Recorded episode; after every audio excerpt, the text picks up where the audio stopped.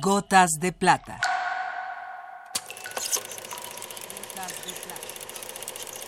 El cine en dosis homeopáticas.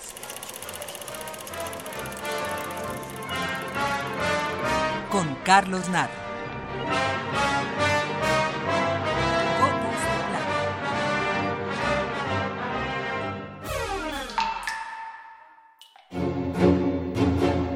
Seguramente las escenas más citadas en la historia del cine son la célebre escalera de Odessa del acorazado Potiomkin y el asesinato de Psicosis.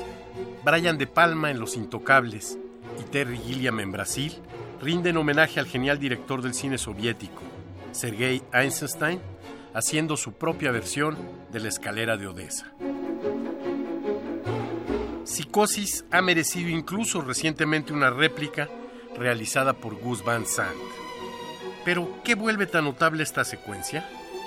La maestría en la realización, la perfección del montaje, la limpieza narrativa que nos permiten asistir a un hecho dramático terrible y no presenciar un solo fotograma grotesco. La cámara nos ubica en todos los sitios posibles. Observamos la escena desde las seis caras del cubo y desde los ojos de la víctima y el asesino y sin embargo nunca vemos la piel cortada por el cuchillo. La cortina translúcida nos permite ver la imagen del asesino que llega. Cuatro veces se nos muestra el movimiento del cuchillo alternando con el rostro de ella. La imagen del asesino es casi una silueta oculta por el agua de la regadera. Cada vez es más nítida la imagen de la mano y cuchillo hasta entrar en perfecto foco en su última y rápida aparición. La mano intenta aferrarse a una pared invisible. Resbala. Una mano se prende a la cortina. Los ganchos de ésta se desprenden. El agua ensangrentada corre. El ojo de la cámara se cierra al ojo de la coladera, envuelto en el movimiento circular del agua, y este a su vez funde al ojo abierto y ya inerte de ella.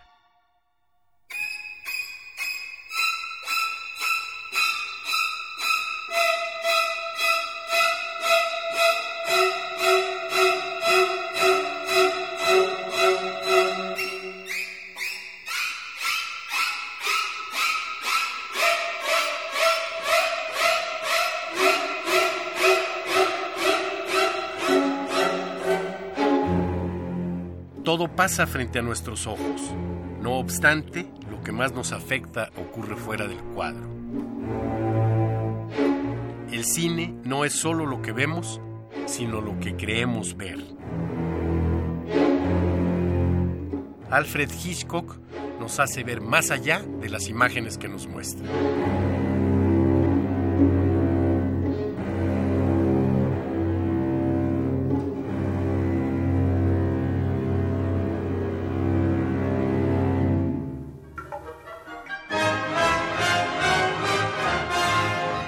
Hasta aquí la dosis de hoy.